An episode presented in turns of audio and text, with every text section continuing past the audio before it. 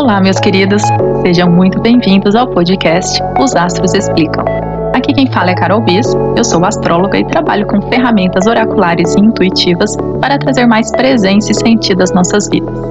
No episódio de hoje, eu vou contar tudinho sobre a semana de 7 a 13 de março, para que você possa se programar, se organizar e extrair o máximo de potência da semana que está por vir.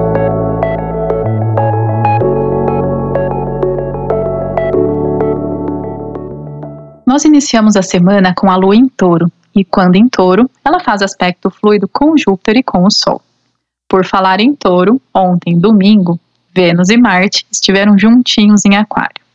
Já faz tempo que eles estão nessa dança bem próxima. Ora se afastam, ora se juntam novamente.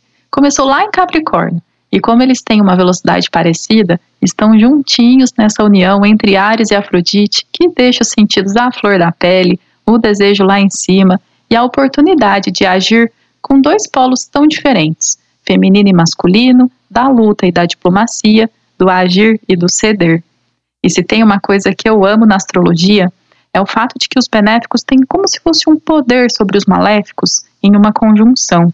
E calma que eu já torci o nariz para essa nomenclatura, mas vai ter um episódio especial sobre as qualidades primordiais da natureza de onde se originam os conceitos de benéfico e maléfico.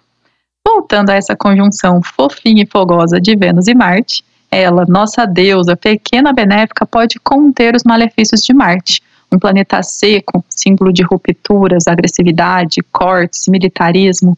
É o feminino se sobrepondo ao masculino e, por que não, o bem se sobrepondo ao mal. E na semana do Dia Internacional da Mulher. Não é uma semana sobre ganhar flores ou bombons, mas sobre trazer à tona discussões sobre equidade de gênero em todos os âmbitos da vida: deveres, direitos, salários, autoridade, responsabilidade familiar, liberdade, respeito.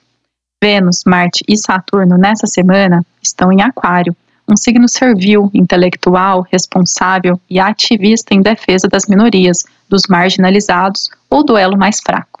Aquário é um signo saturnino, e não à toa Vênus e Saturno têm entre si alguma familiaridade. Saturno se exalta em Libra e a nossa responsabilidade agir com justiça e igualdade. Nesta semana, os astros fazem vários aspectos importantes que simbolizam a necessidade de fazer diferente, de buscar o ganha-ganha, de agir de forma justa, prática, racional.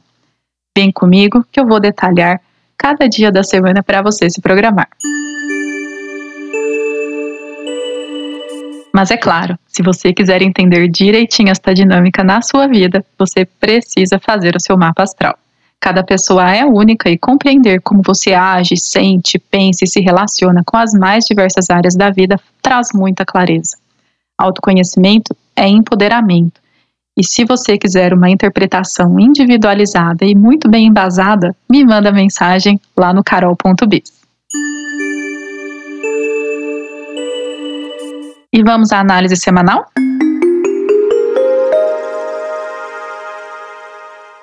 Na segunda pela manhã, a Lua em Touro faz um aspecto fluido com o Sol e com Júpiter em Peixes. É sonhar e fazer acontecer. Touro é paciente, pragmático, um signo de terra construtivo e realista. Tem tudo para ser uma manhã bem fértil. Ao final do dia, o aspecto tenso com Saturno pode trazer aquela queda de energia e o melhor a fazer mesmo é descansar. Pega leve na cobrança que a semana está só começando. Na terça, a Lua quadra Mercúrio pela manhã, o que pode trazer aquela tensão entre razão e emoção. Tudo indica que a razão vai ganhar. Às 15 horas, ela entra em Gêmeos e à noite faz aspecto fluido com Vênus e Marte em Aquário. São signos de ar, favorecem a comunicação, escrita, aprendizagem e o compartilhamento de ideias e ideais.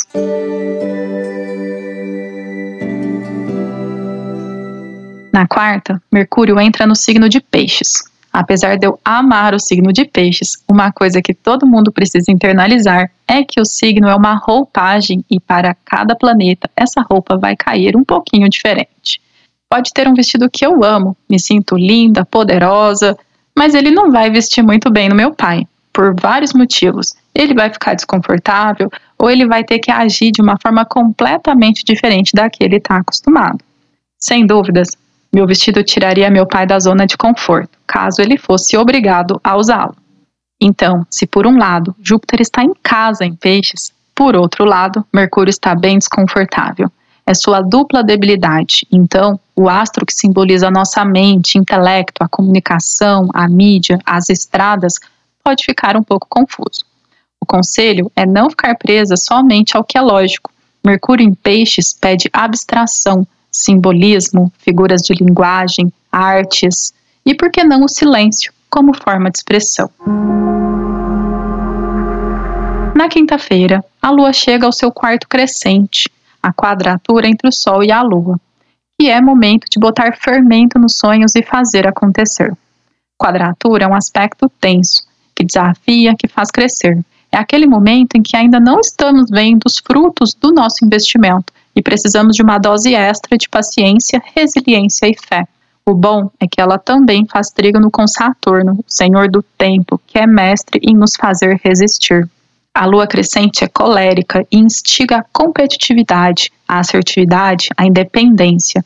Está associada à fase da donzela, na qual temos vitalidade, buscamos crescimento e temos uma energia dinâmica, determinada, ambiciosa. Esse dia está bem promissor para a concentração, para pensar em você e no que você quer a longo prazo, para fazer acontecer mesmo.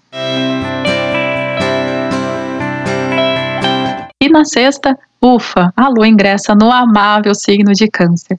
E logo pela manhã fará aspecto fluido com Mercúrio em Peixes. Um dia intuitivo, amoroso, compassivo, mais fluido, um pouco mais lento, mais sensitivo. O mesmo vale para sábado, dia em que ela faz trígono com Júpiter, e domingo, quando ela faz um trígono com Sol. Vários aspectos fluidos para você também deixar fluir. Final de semana para restaurar a energia, para sonhar com leveza, livre de cobranças ou obrigações. Bom para estar próximo de quem você ama, valorizar o afeto e todas as formas de cuidar. E aproveite que a semana seguinte está bem mais tensa, então esse autocuidado no final de semana será fundamental para reorganizar as energias para a próxima semana.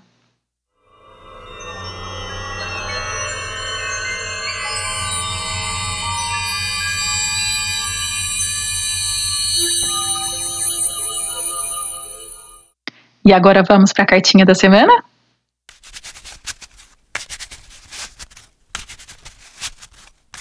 Hum, aqui saiu cinco de espadas. Uma cartinha treta, hein? Dei aquela decepcionada aqui, mas bora lá. É uma carta que traz bem essa energia da discussão, das batalhas intelectuais, da nossa luta. E sabe que para mim é quase um diagnóstico do fato de que em 2022 nós ainda temos que lidar com tanta misoginia e sexismo. Aqui lembrei de uma frase que eu sempre falo ali no Cali, no meu curso Formato Vivência, que traz à tona questões relacionadas ao empoderamento feminino. Nós não precisamos competir usando o manual masculino. Isso é negar o poder do feminino. A agressividade, o abuso, a hostilidade são distorções do poder. Lembrem-se que Vênus tem poder sobre Marte. A diplomacia se sobrepõe à violência. O amor é maior que a raiva. É uma carta que também traz a mensagem de que pode estar havendo uma distorção da realidade devido à falta de confiança. Então a mensagem aqui é: confie em você, no seu poder, que é ser exatamente quem você é. Você não precisa se enquadrar, se encaixar, se diminuir. A confiança, injustamente rotulada como ostentação, limitada à competição e ao sucesso superficial, tem um impacto muito mais amplo ela é fundamental para o bem-estar interior, para viver uma vida plena em que você sente que há alinhamento entre as suas habilidades e o desafio que se apresenta.